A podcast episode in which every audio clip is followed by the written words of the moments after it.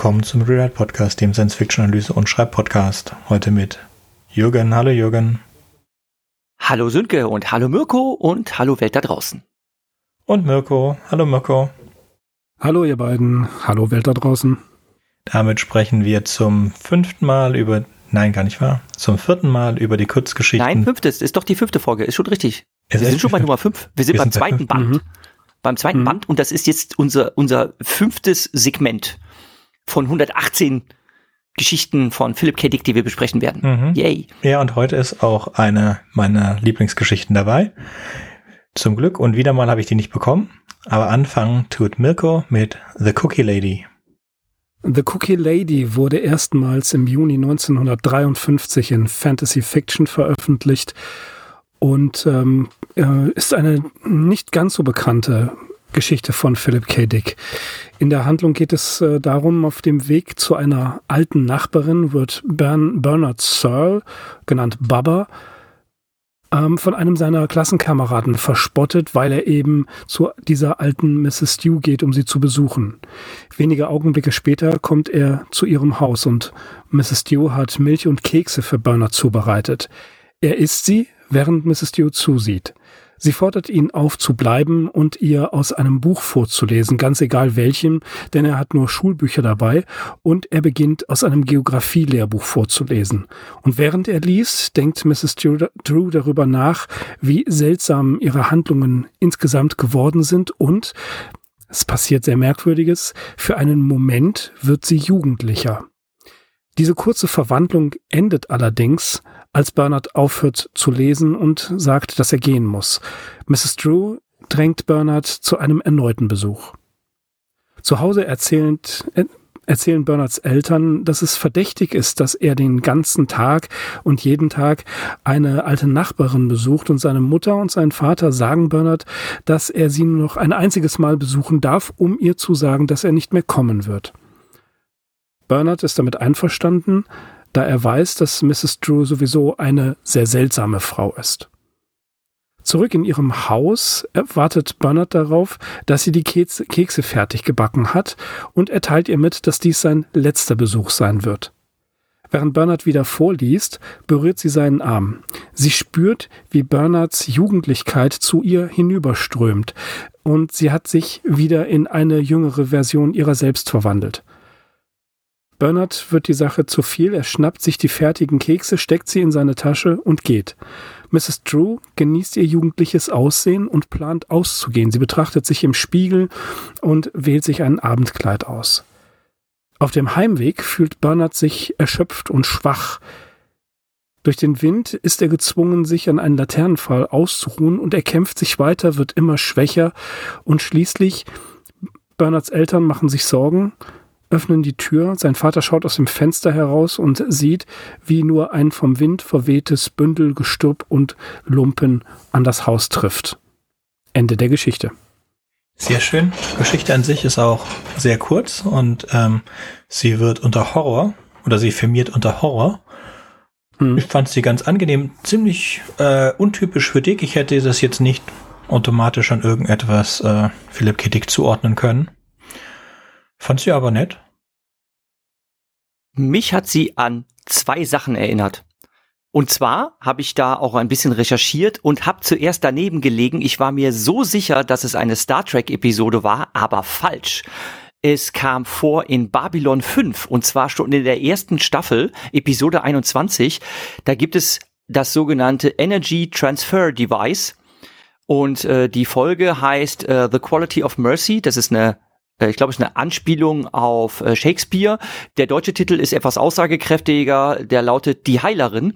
Und zwar thematisiert es quasi genau das, was Philipp K. Dick in dieser Geschichte auch beschreibt, allerdings eher als Horrorgeschichte und in dieser Babylon 5 Episode ist es ein richtiges Science-Fiction-Element, nämlich, dass diese Heilerin einen, äh, ein außerirdisches Gerät entdeckt hat, das sie zur Heilung benutzt und dieses Ding macht nichts anderes als Lebenskraft zu transferieren.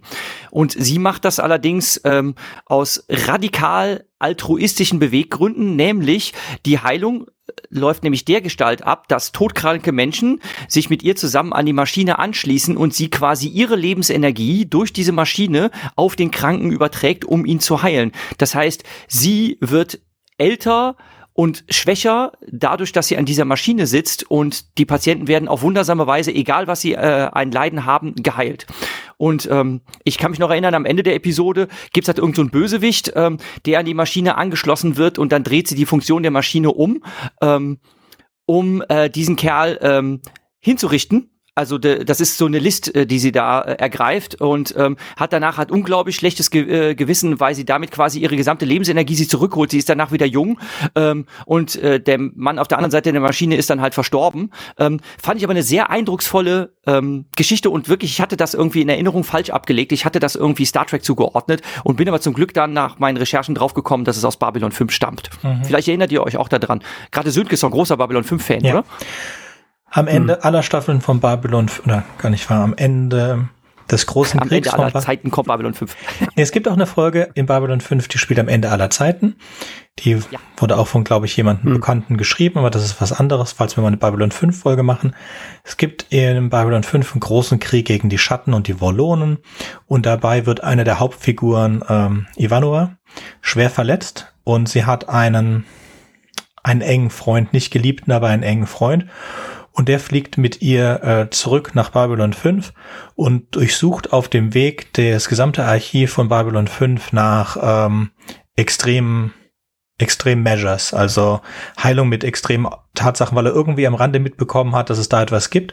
Und dann findet er diese Maschine, findet eine Aufzeichnung über diese Maschine und schließt sich an die Maschine dann in Babylon 5 an und überträgt alle seine Lebensenergie in Ivanova und fällt ins Koma und stirbt auch. Also eben, er, er kommt mhm. in der ganzen Geschichte nicht mehr vor.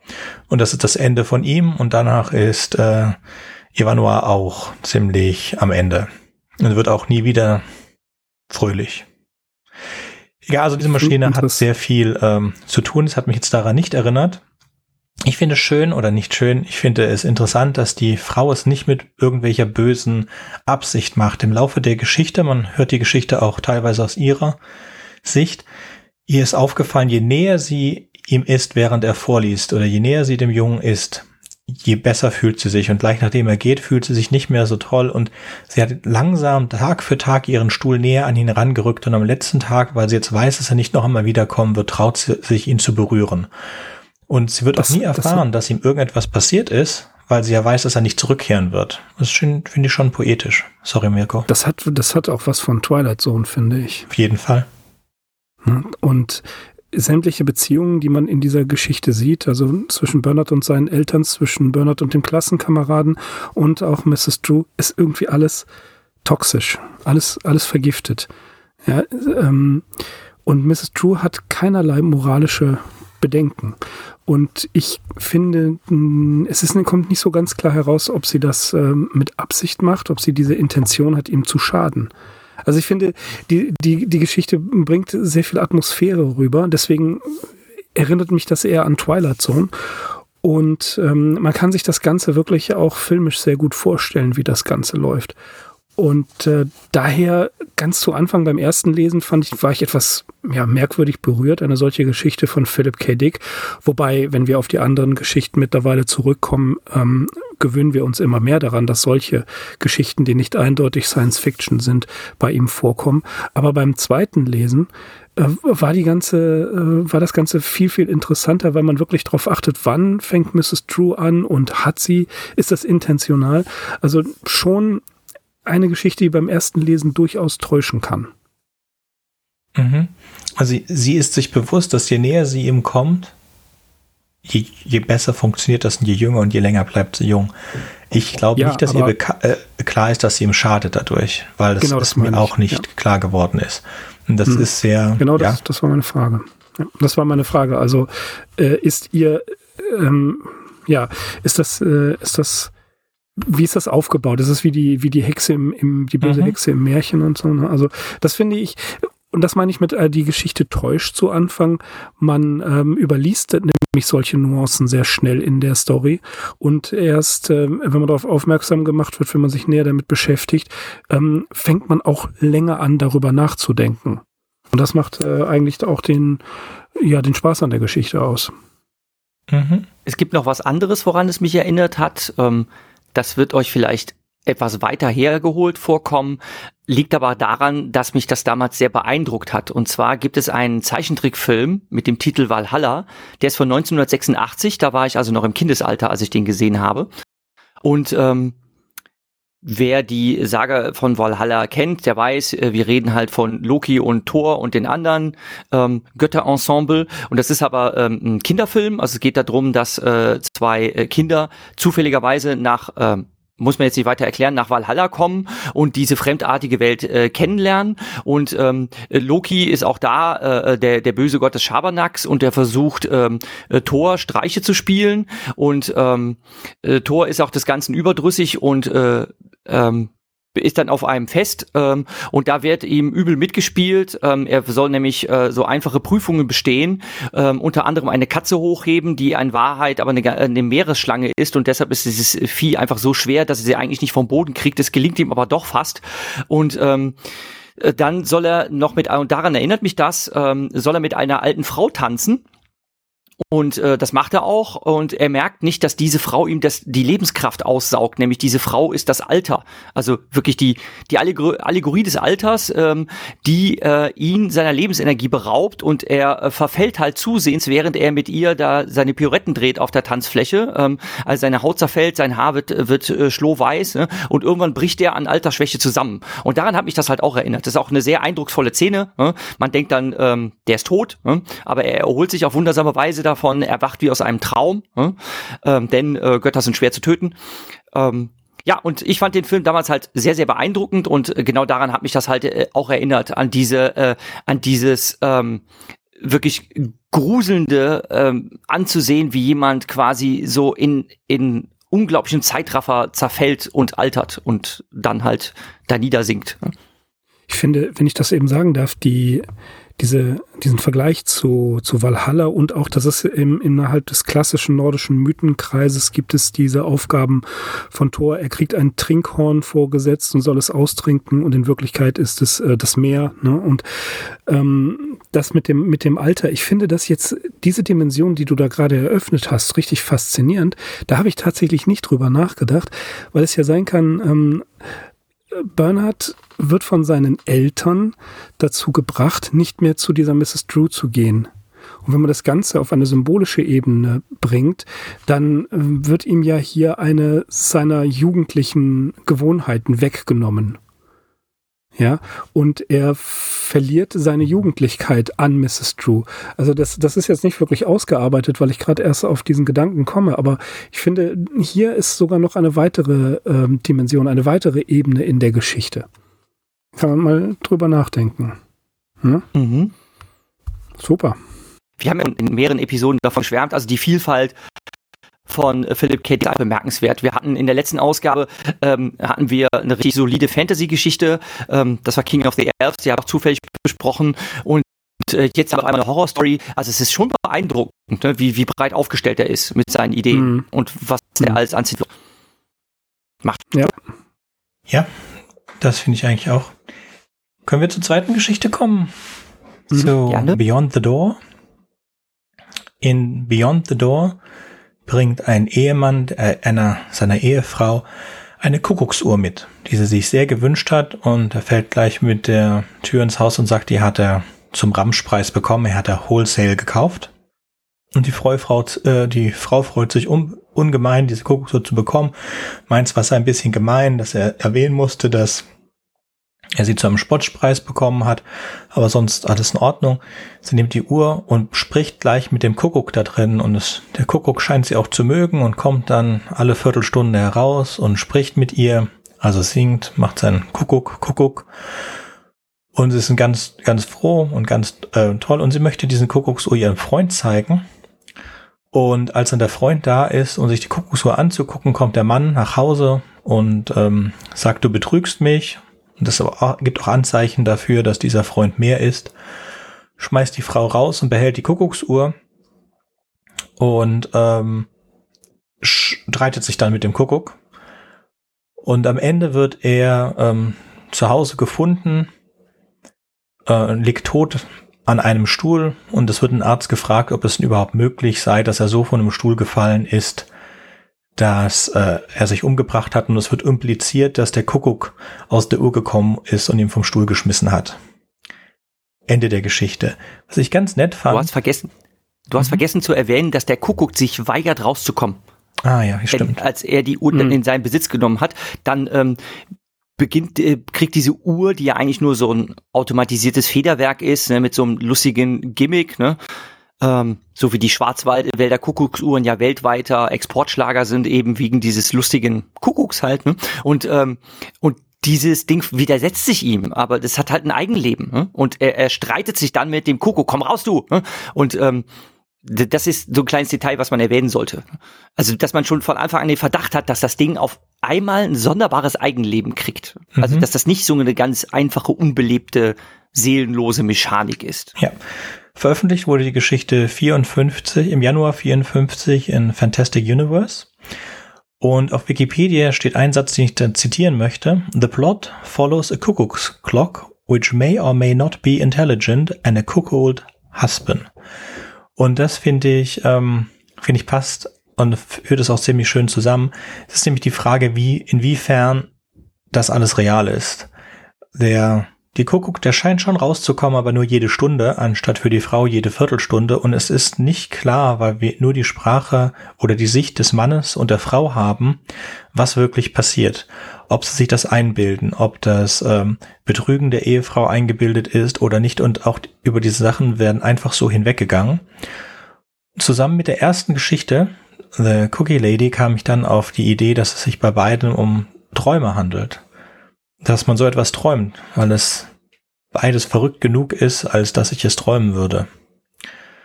Ähm, es ist ganz nett, gefällt mir nicht so gut wie die erste, hat keine wirklichen Horrorelemente oder sowas, geht fast ein bisschen ins Kafkaeske, ist dafür aber nicht ausgeprägt, ist ein bisschen surreal, würde ich sagen, nicht Kafkaesk, so stark ist es noch nicht.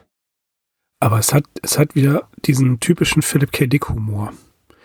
Ne, man kann sich das bildlich vorstellen, wie er vor der vor der Kuckucksuhr-Tür steht und mit diesem Kuckuck anfängt zu diskutieren. Ja, und äh, man muss sich das vorstellen, Vorstadthaushalt der 1950er Jahre, ebenfalls ein Thema, was bei Philip K. Dick ja immer wieder ähm, äh, vorkommt. Er schenkt seiner Frau diese Kuckucksuhr. Ähm, und das ist ja, das ist, Geschenk ist ja auch schon vergiftet. Also er beansprucht das ja moralisch für sich. Er hat ja dafür bezahlt. Er ist dafür arbeiten gegangen. Und äh, er ist, äh, er arbeitet, um die Uhr äh, zum Laufen zu bringen. Also er, er zieht sie auf und so weiter. Und ähm, diese Uhr oder der Kuckuck darin untergräbt seinen Anspruch an die Autorität, an seine absolute Autorität als Herr im Haus. Das finde ich auch äh, super dargestellt. Ist ganz richtig. Äh, Im Gegensatz zu der Cocky Lady ist sie nicht nicht ganz so stark und ähm, das Ende, man man ja man ahnt es schon fast, was das am Ende der Kuckuck irgendetwas mit ihm anstellt oder dass irgendwas daraus passiert. Ähm, aber dieser dieser Philip K. Dick Humor, der kommt hier äh, sehr schön zum Tragen, wie ich finde. Ich habe es mal auf einem Meme gesehen. Das Meme sagte, und das ist vielleicht ein bisschen grafisch, a milkshake doesn't buy you a BJ. Und das bedeutet eigentlich auch, um was es hier geht. Die Liebe des Kuckucks oder die Liebe der Frau kann man sich nicht mit Geld oder Geschenken kaufen, sondern man müsste schon irgendetwas da hinein investieren.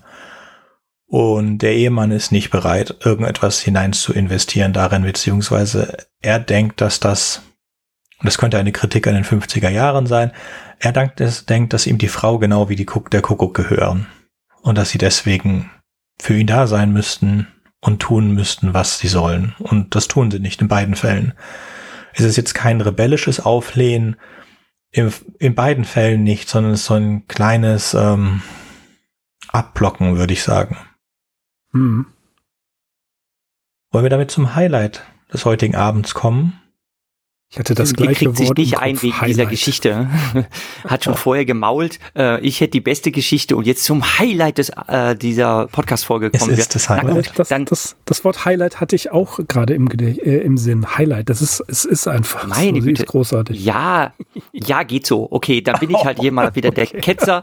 Dann bin ich hier mal wieder der Ketzer. Ich sag, ja, geht so. Ne? Okay, ähm, bevor wir zu der Geschichte äh, kommen, diese Geschichte ja. ist auch etwas Besonderes. In der nächsten Folge werden wir nämlich oder haben wir vor, einen Watch-Along zu machen zu der Verfilmung dieser Kurzgeschichte. Ja, wir, wir probieren genau, wann wir das kommt. Das wäre wär ein cooles Ding. Genau. Wäre ein cooles Ding, wenn uns das gelingt. Genau, aber das ist geplant. So, dann mit Jürgen. Second Variety. Muss ich mir allerdings, muss ich mir erstmal noch die Haare kämmen und so weiter, ne? Also, wenn wir das wirklich mit einer Webcam machen, das war. Naja, okay. Also, worum geht's? Die Geschichte, die mir jetzt zugeteilt ist, trägt den Titel Second Variety. Sie stammt Ups, ja, jetzt habe ich ja glatt das falsche äh, Tab auf. Ähm, sie stammt aus dem Jahre 1953, wo sie erstmals publiziert wurde in der Space Science Fiction Zeitschrift und ähm, ist, wie Sönke jetzt schon gesagt hat, tatsächlich auch verfilmt worden. Es gibt äh, ähm, eine Filmadaption davon aus dem Jahre 1995 mit dem Titel Screamers. Ich habe den Film tatsächlich noch nicht gesehen. Ich wäre also sehr gespannt darüber, ähm, wie das denn ist, diesen, diesen Film zu gucken. So, also, worum geht's? Wieder einmal wird der Krieg thematisiert und ähm, es wird von Philipp K. Dick überlegt, äh, wie hat sich denn, wenn der Kalte Krieg zu einem heißen geworden ist, äh, sich das Ganze weiterentwickelt und unter Umständen große Verwüstungen und Verheerungen der Welt angerichtet. Und dieses Szenario beschreibt uns Second Variety auf Deutsch Variante 2.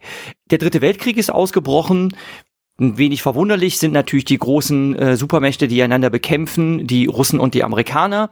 Anfangs waren die Russen diejenigen, die die Oberhand hatten, bis die Amerikaner ähm, mit äh, technisch ausgeklügelter Form zum Gegenschlag ausholten und dann geschafft haben, ähm, das Blatt sich wenden zu lassen, indem sie einfach Automaten den Krieg für sich führen lassen.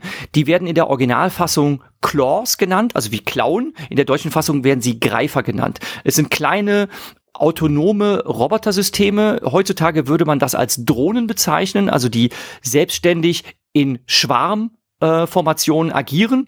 Ähm, und das Interessante daran ist aber, dass die Amerikaner das dann so entwickelt haben, dass sie unterirdische Fabriken für diese Claws oder diese Greifer äh, konstruiert haben und die dann autonom sich selbst überlassen haben. Das heißt, ähm, diese Fabriken äh, produzieren die ganze Zeit diese Roboterkampfsysteme und entwickeln sie auch weiter. Und äh, die Amerikaner selbst haben sich zurückgezogen, bis auf einige ähm, Posten in irgendwelchen Bunkern, ähm, äh, haben äh, die Regierenden sich auf eine Mondstation zurückgezogen und haben ähm, den äh, wütenden Krieg auf der Erde erstmal ähm, den zurückbleibenden Menschen und auch den Maschinen überlassen. Äh, Europa ist schon komplett verwüstet, da, da existiert eigentlich nichts wirklich mehr.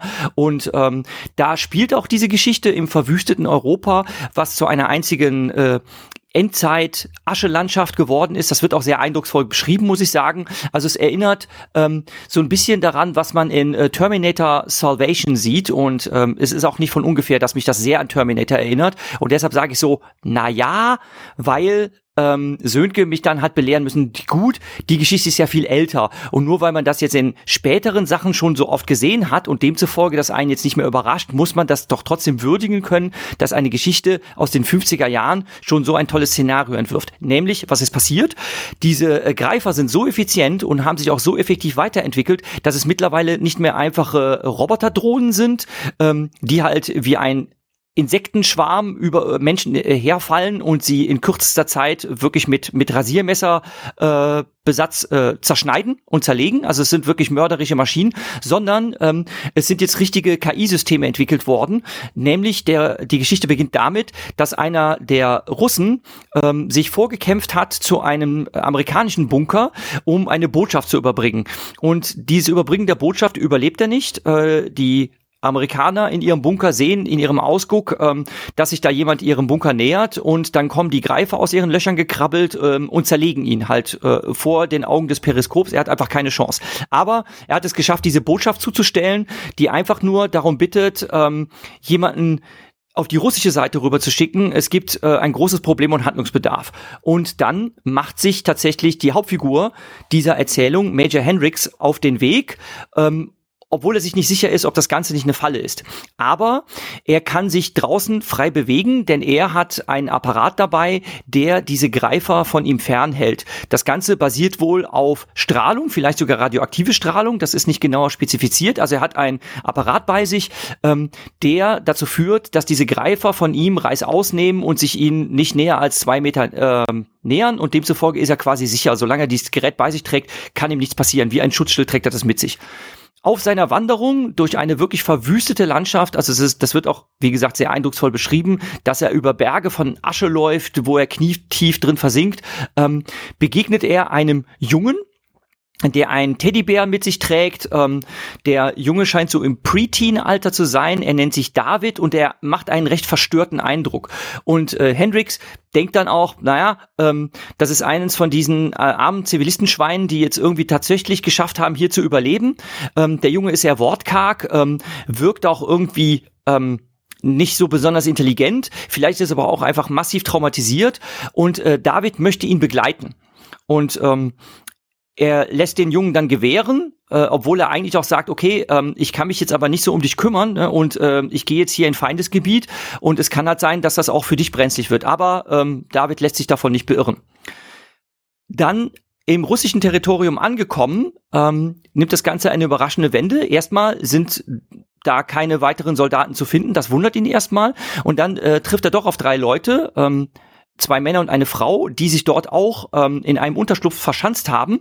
Und ähm, mehr noch, sie eröffnen das Feuer, aber nicht auf ihn, sondern auf David. Und dann stellt sich raus, David ist ein Android. Er ist ein täuschend menschenähnlicher Roboter. Und dann dachte ich mir halt gleich, und es tut mir halt leid, ich habe es beim Lesen sofort geahnt, daran, wie komisch David sich verhalten hat. Ähm, David ist das, was man wirklich als einen Terminator bezeichnen könnte. Er ist dazu gebaut worden, die Menschen zu infiltrieren, indem er halt für täuschend menschlich gehalten wird, um sich dann zum Beispiel in Menschenunterschlupfe wie Bunker oder so weiter einzuschleichen. Und wenn sie einmal drin sind, dann öffnen sie die anderen, den anderen die Tore und ähm, können dann quasi diese letzten Unterschlupfe der Menschen ausräuchern.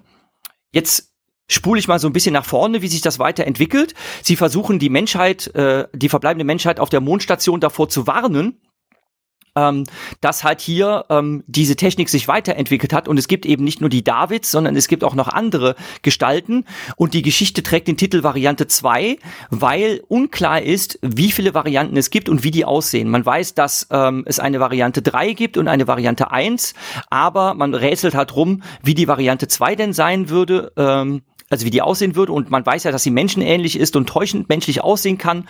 Und ähm, dann ist es zum Beispiel so, dass die drei sich gegenseitig verdächtigen, ähm, dass sie nicht vielleicht doch ein Android sind oder Roboter und äh, sich dann auch gegenseitig erstmal umbringen.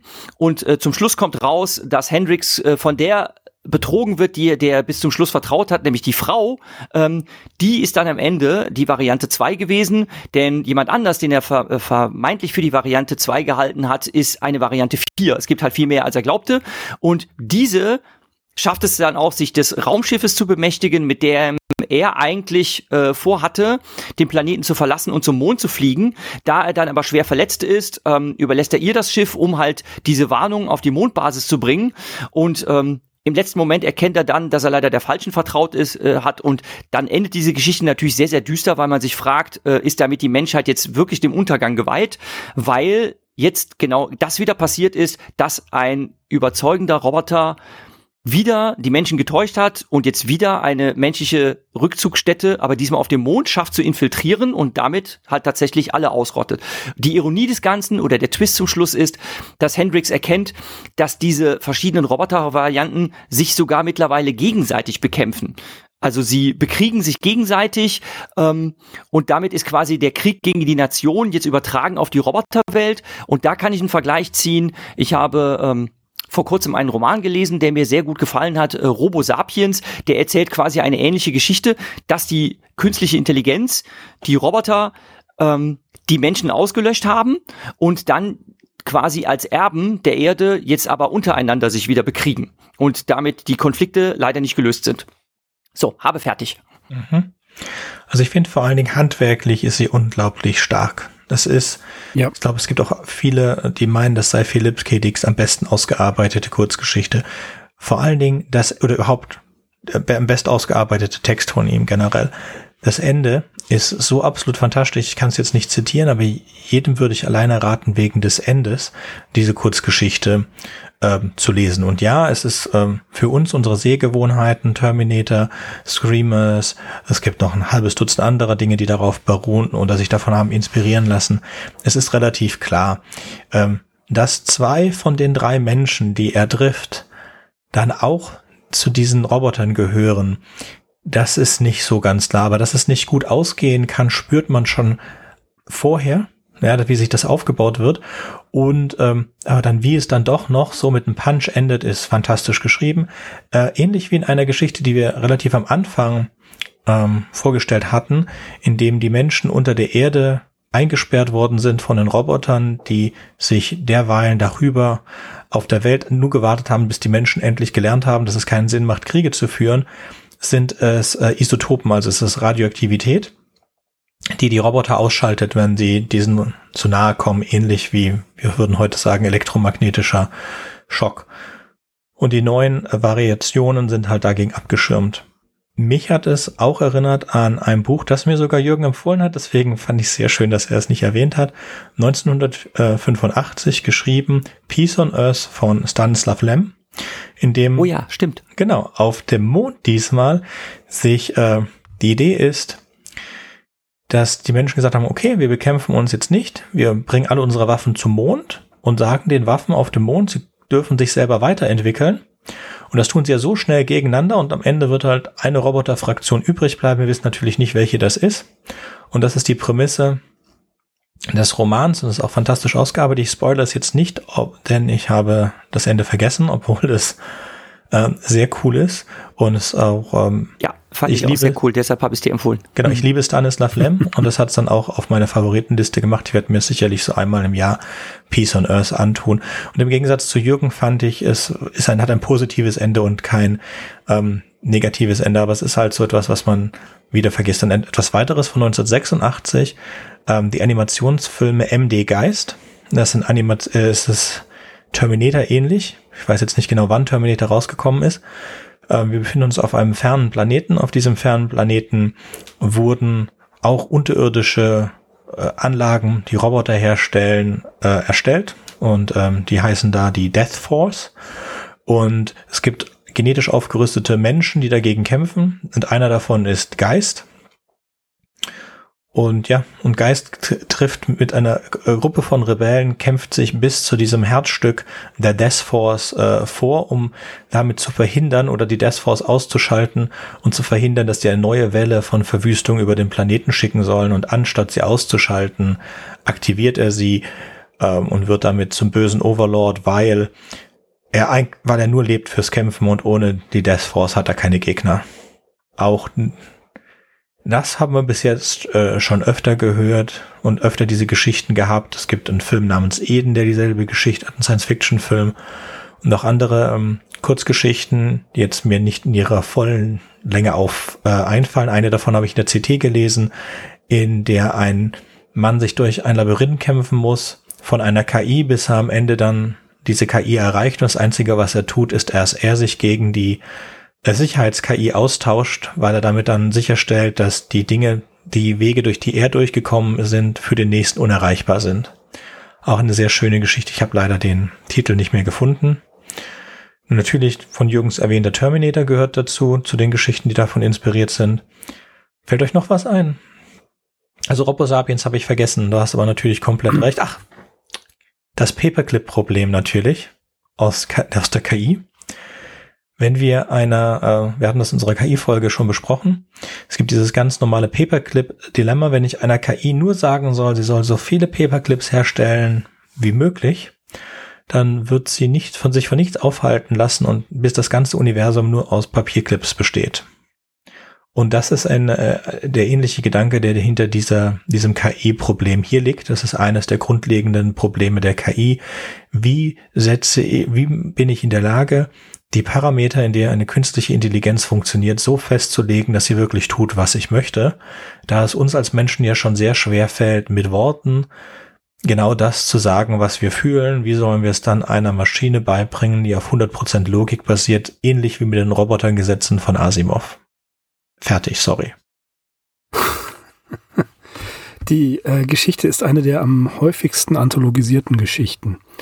Und was ich gerade eben zu, äh, zu der Geschichte mit der Kuckucksuhr Beyond the Door gesagt habe, trifft hier beispielsweise nicht zu. In dieser Geschichte ist es, wie ich finde, sehr, sehr, sehr finster. Es ist nicht einmal von diesem typischen Philip K. Dick Humor die Rede.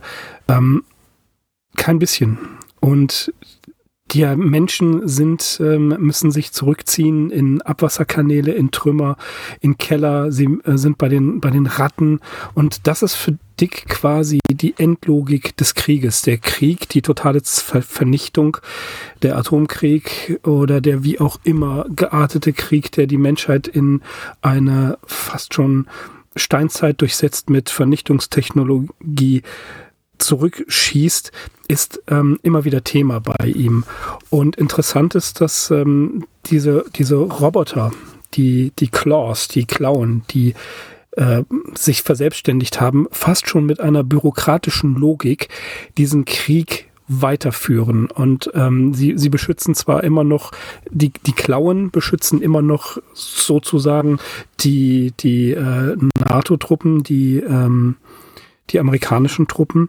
Selbst aber sind die nächsten Varianten, die selbst hergestellt worden sind, ähm, mit einer ganz anderen Logik ausgestattet und sie über, ja, sie übergehen eigentlich die, die Vernichtung und sie zerstören wirklich jeden Menschen, egal ob er ursprünglich von den USA, von der, von den NATOs, von der NATO kommt oder eben vom Feind von der Sowjetunion. Sie sind bestrebt, jeden zu vernichten. Das heißt, sie geben der Logik des Krieges noch eine, einen weiteren Weg und sie bezeichnen sich selbst. Das ähm, mit der mit der Variante, mit der zweiten, dritten, vierten Variante ist es so, dass wenn man einen dieser Kampfroboter auseinander nimmt, dann sieht man ähm, eine, eine, Pla äh, eine Plakette, welche Variante er ist.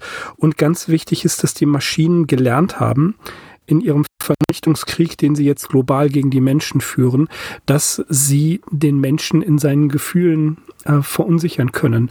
Der, die erste Variante ist ein humpelnder, verwundeter Soldat, der um Hilfe bittet. Und die zweite oder die dritte Variante ist dieser David, dieses Kind, was sich an einen dranhängt und immer äh, dann dann äh, die die die Frau und der andere Soldat. Das heißt also, sie finden immer einen Zugang und dieses groteske Bild am Ende, an wo wirklich jede Menge gleich aussehende Einheiten von Kampfrobotern aus dem Bunker strömen, um zu vernichten, die dann zerstört werden durch eine Bombe und äh, wo dann gesagt wird, sie sind in der eigenen Evolution so einen Schritt weiter, dass sie bereits anfangen, sich gegenseitig zu vernichten. Das ist also wirklich Philip K. Dick, wie man ihn, wie man ihn kennt. Mm, man kann sogar darüber über nachdenken, ob diese Roboter die Geister im System sind. Aber was ich finde, ist, er hat einen sehr guten Satz dazu gesagt, fast 20 Jahre später, 1976 da schreibt er, mein großes Thema, wer ist Mensch und wer scheint nur so? Wer scheint nur Mensch zu sein? kommt hier vor allen Dingen zum Tragen. Wenn wir nicht individuell oder kollektiv eine sichere Antwort auf diese Frage geben können, sehen wir uns, meiner Ansicht nach, dem ernstesten möglichen Problem gegenüber. Können wir die Frage nicht hinreichend beantworten, dann können wir uns unseres eigenen Ichs nicht sicher sein. Ich kann mich nicht einmal selbst kennen, geschweige denn den anderen. Also arbeite ich weiter an diesem Thema. Für mich gibt es keine wichtigere Frage und eine Antwort ist schwer zu finden. Und das trifft wirklich auf diese Geschichte zu. Sie ist, wie ich finde, äh, sehr, sehr spannend erzählt und ja, das Groteske am Ende sind diese mehrfach auftauchenden Robotertypen, die vernichten wollen. Und ja, ich finde, es ist wirklich das Highlight unserer sechs Geschichten heute. Auf jeden Fall. Oder für mich zumindest.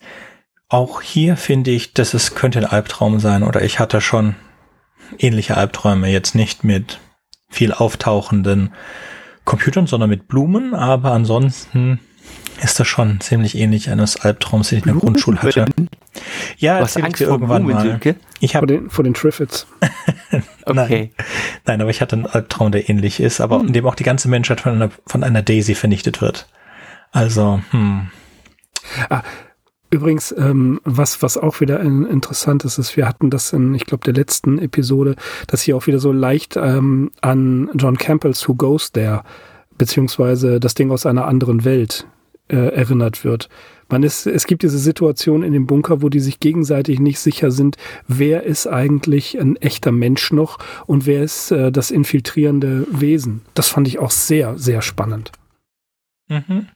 Ja, vor allem unser Hauptdarsteller ist der relativ blauäugig, aber er hat es auch nicht erlebt. Die anderen haben das ja schon erlebt und es ist ja auch nur eine von diesen drei Personen dann noch ein Mensch. Es gibt eigentlich ja nur diese zwei Menschen in der ganzen da Geschichte. Ist, da ist übrigens ein, eine kleine Sache, die ich nicht so ganz zu Ende gedacht fand. Dieser David ist halt ein Junge mit einem Teddybären, der löst halt Mitleid aus, dass der so wortkarg ist. Ähm, das kann man sich sogar damit erklären, dass er natürlich ein verstörtes Kind sein muss. Dann gibt es diesen verwundeten Soldaten, ähm, da wird natürlich an die äh, Kameradschaft äh, und dass man, dass man äh, Soldaten in Not hilft, ne, appelliert. Also da werden natürlich so menschliche Schwächen werden ausgenutzt. Ne? Ähm, das ist vollkommen klar. Und die Variante zwei, ähm, das wird einem ja anfangs so erzählt, das ist halt diese Frau, die dort ähm, ja quasi aus äh, dem Sachzwang sich irgendwie durchschlagen zu müssen, ähm, so mit 16 schon diesen Unterschlupf sich gesucht hat, zumindest behauptet sie das, sie kann natürlich lügen, ne? ähm, und dort halt äh, alleine lebt als Prostituierte, nämlich die Soldaten kommen sie halt reihum äh, immer in Rotation besuchen, bringen ihr halt Proviant mit und davon lebt sie halt.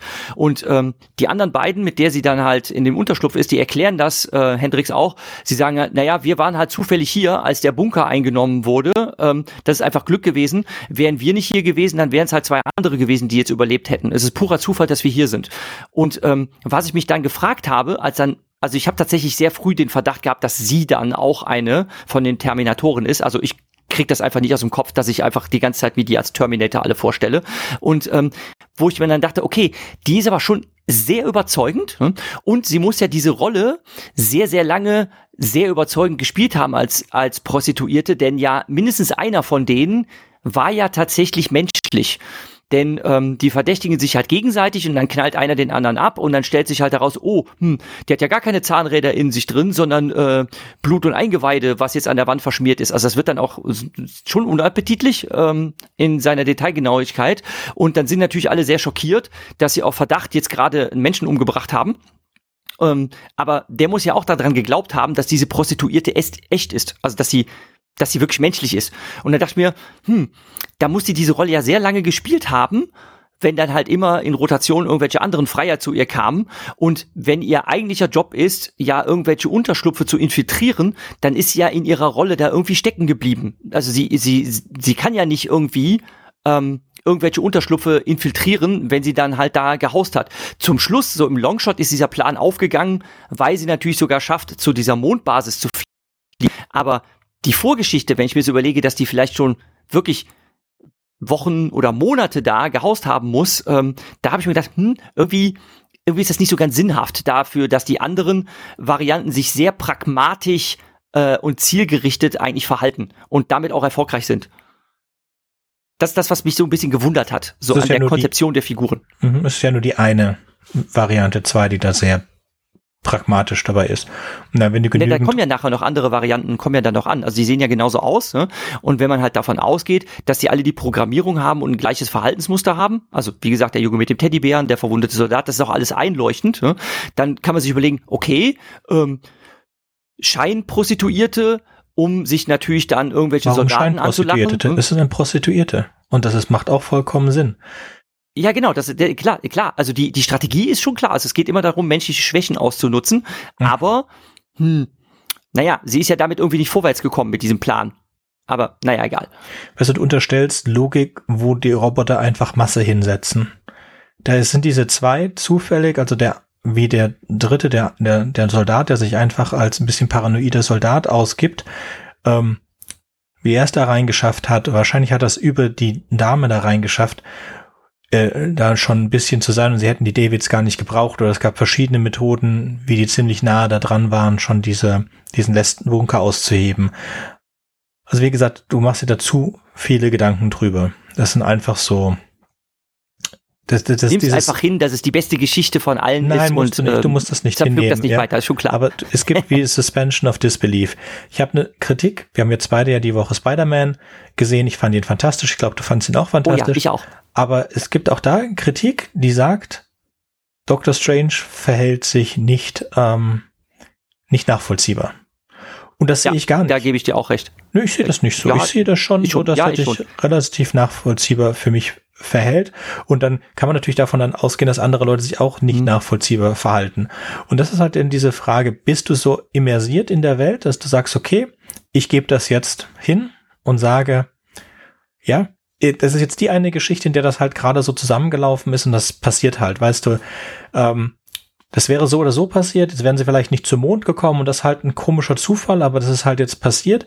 Aber dass die Frau diese Aufgabe hat, die Leute unter Drogen zu setzen, dass sie diese Waffe hat, um andere auszuschalten, um dadurch einen Save the Cat Moment auszulösen oder was ähnliches. Das, das glaube ich alles. Und dann hat das alles halt schön ineinander gegriffen, damit das so passiert. Was jetzt ich kannte bis zu diesem Mal lesen den Nachfolger nicht. Ich wusste nicht, dass es einen zweiten hm. Teil davon gibt. Und ich war ja, so aufgeregt. Ich auch. Und so enttäuscht. Damit würde ich gerne jetzt kommen zu John's World. Mirko, kannst du uns das zusammenfassen? Du warst nicht enttäuscht von John's World. Nee, mich hat das, mich hat das versöhnt, weil ich den, weil ich den Schluss irgendwie, weil ich, äh, bei Second Variety, es tut mir leid, es war alles so voraussehbar, so, äh, ne? ich, ich wusste, puh, ich wusste nach dem ersten Drittel der Geschichte schon, wie das dann läuft. Ne? Und dann, äh, ich wusste so, die Menschen sind auf einer Mondbasis, ich wusste, die Roboter entwickeln sich weiter, ja, okay, die kommen jetzt auf den Mond und Ende Gelände. Und da dachte ich mir, also ich wusste, ich wusste, dass das alles kaputt geht und dann dachte ich mir so, oh nee, ne? Oh. Und ja, ich kann halt nichts dafür. Der Söhn gesagt hat, ja, wenn man schon die Sehgewohnheiten hat und schon Terminator-Filme gesehen hat und so weiter, so quasi so von hinten nach vorne, das ist das Pech der äh, zu späten Geburt, dass wir halt schon so verdorben sind mit moderner äh, Popkultur und sonst was, dass wir es halt alles schon kennen und deshalb eine 50er-Jahre-Geschichte nicht zu würdigen wissen. Ich fand es gut, dass er eine Fortsetzung dieser Geschichte geschrieben hat und das dann irgendwie das Ganze in eine andere Richtung genommen hat. Mir hat das gefallen, aber kein Problem, ich halte das aus, hier den Ketzer zu machen. Ja, es ist super. Wenigstens, das dass wir den Ketzer schon gleich mal gestempelt haben. Müssen wir das scharlachrote S oder A für Ketzer noch einkratzen. Ja, mach mal mit. Ja, ich möchte, ja. ich, ich, möchte da noch eine Sache äh, noch zu Second so. Variety sagen. Ja.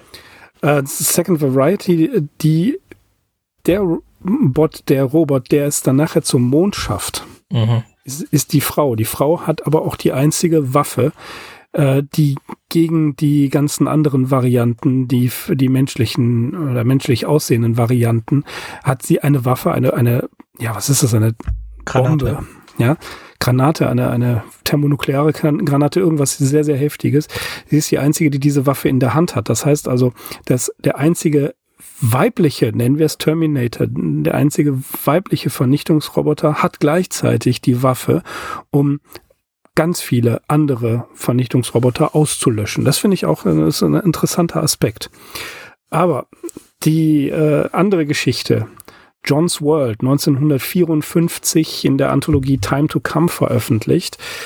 Ähm, da sind zwei Personen, Kastner und Caleb Ryan, die überprüfen eine Zeitmaschine, die kürzlich fertiggestellt worden ist.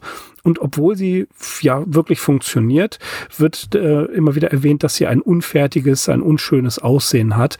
Und äh, Kressner sagt äh, ihm, dass, dass Ryan ihn auf seiner Be Mission begleiten wird, da er immer sehen wollte, wie die Welt vor dem Krieg war. Es geht also um eine Mission zu sehen, was vor dem äh, Krieg war. Und das kann man direkt vorweggreifen. Es geht tatsächlich, es spielt auf derselben Welt. Es geht, es ist derselbe Krieg wie in Second Variety. Diese Geschichte, wie du schon gesagt hast, ist eine Fortsetzung. Er wird unter anderem auch als Rep Repräsentant des Konzerns United Synthetic Industries Combine auftreten, der das Projekt unterstützt hat.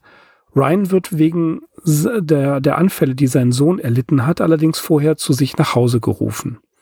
Mit einem Überlandschiff reist er nach Hause und beobachtet die Kriegsschäden. Die Städte wurden aus, die neuen Städte wurden aus Materialien gebaut, die von der Mondbasis heruntergebracht worden sind, aber der größte Teil der Oberfläche des Planeten wurde durch den Krieg vollkommen verwüstet, wie wir es ja schon in Second Variety gehört haben. Während des Krieges hielten sich die Menschen auf dem Mond auf, die Überlebenden, und die Greifer, die künstlichen autonomen Vernichtungsmaschinen, haben die Vorherrschaft, um, haben um die Vorherrschaft auf dem Planeten gekämpft. Er erreicht City 4 und betritt sein Quartier und bespricht die Situation mit einem Mann, der sich um seinen Sohn kümmert. Der alte Mann berichtet, dass sein Sohn mit dem Anfall in einer anderen Stimme gesprochen hat. In einem reifen Ton spricht John mit seinem Vater und fragt nach den Fortschritten auf, auf dem Zeitschiff. John erinnert seinen Vater daran, dass die Anfälle sowas wie Visionen sind und die sind realer als die Welt um ihn herum. Die zerstörte Welt ist eben nicht real. Ryan ist besorgt über diese Anfälle, weil sie eine Rückkehr in die irrationalen Tage des Mittelalters in der reifen Neuzeit darstellen. John erklärt, dass die Erde in seiner Version ein, eine Art Hirtenparadies ist mit Tieren, die von ähm, Menschen zusammengehalten werden, die von Menschen gezüchtet werden, die sie leben in einer Agrargesellschaft ohne Fabriken, Geschäfte oder Handel. Aufgrund seiner bevorstehenden Zeitreise ist Ryan davon überzeugt, dass er seinem Sohn John nur mit einer Lobotomie helfen kann.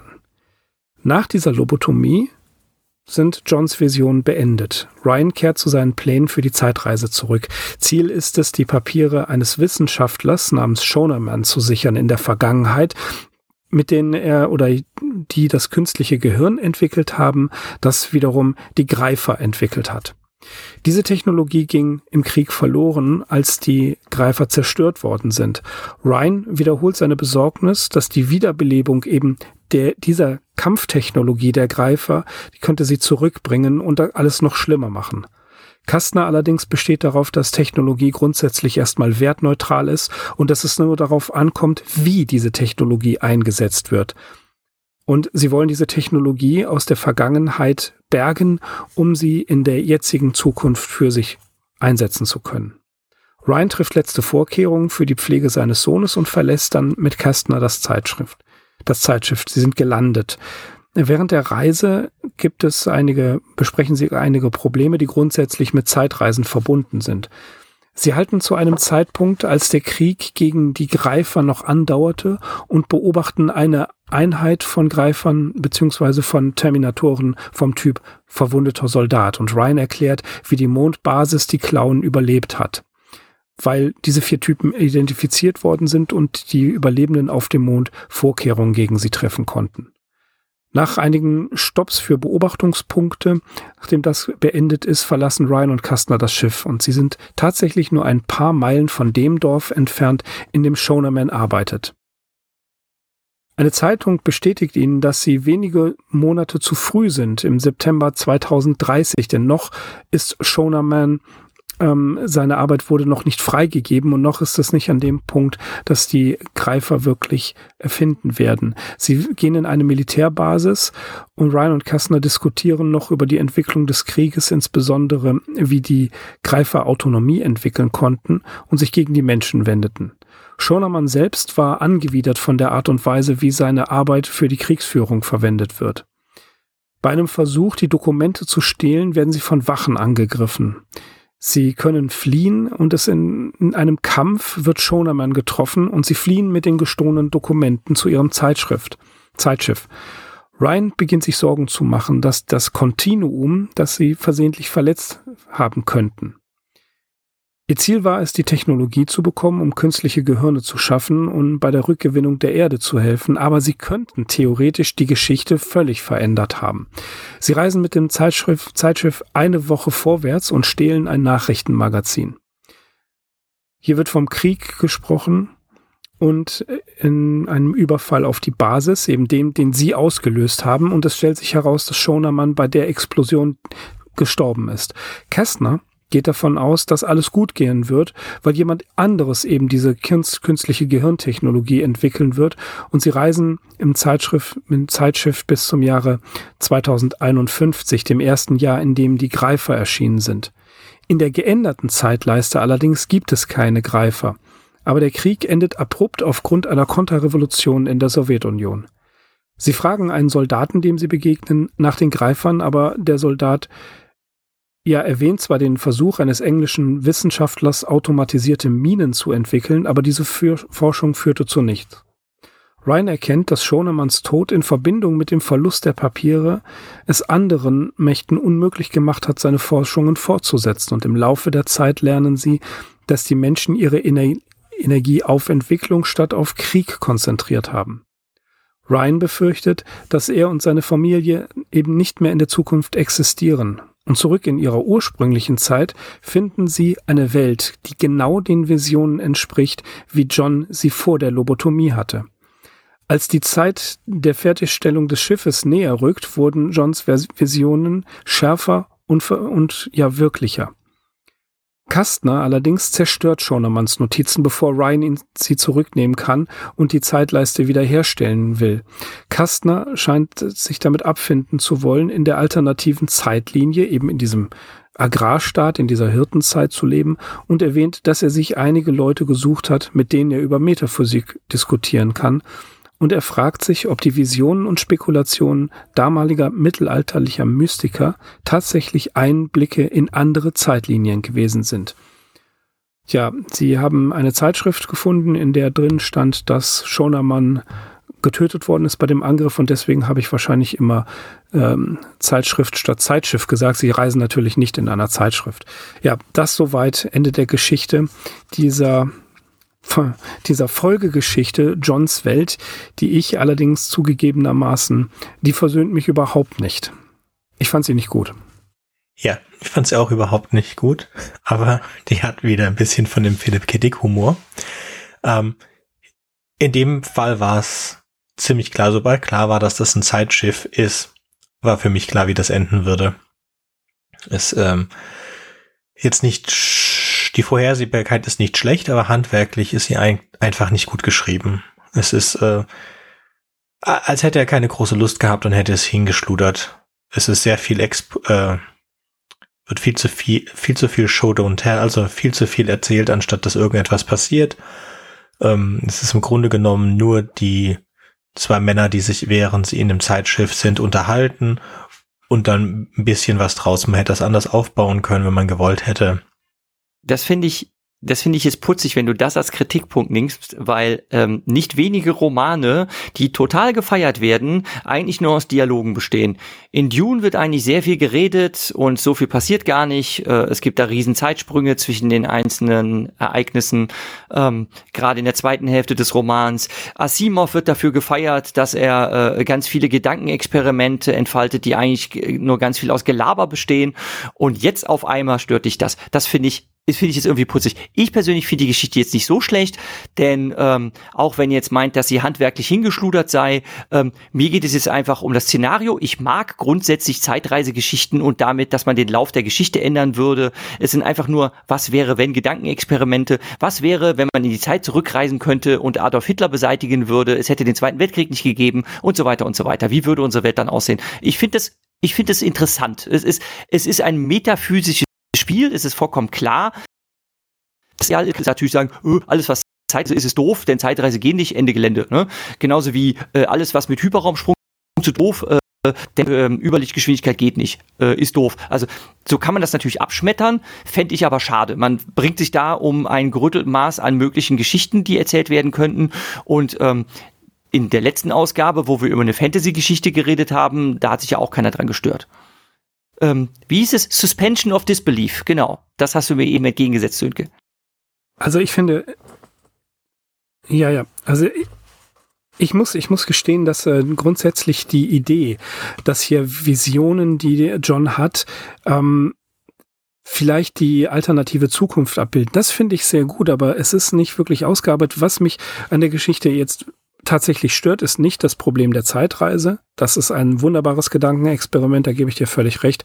Was mich daran stört, ist, dass sie als Fortsetzung zu Second Variety aufgebaut ist. Denn das bringt gar nichts. Das hätte er auch lassen können. Er hätte das, das Ganze rauslassen können und das einfach nur mh, mm, erklären, sie wollen Technologie haben aus der äh, Vergangenheit. Dass sich das dann ändert und dass diese Änderung, das ist ja auch nun mal nichts wirklich Besonderes. Ähm, das haben wir ja in anderen Geschichten auch schon gesprochen, besprochen von Philip K. Dick, das mit den Insekten. Ne? Ähm, könnt ihr euch erinnern?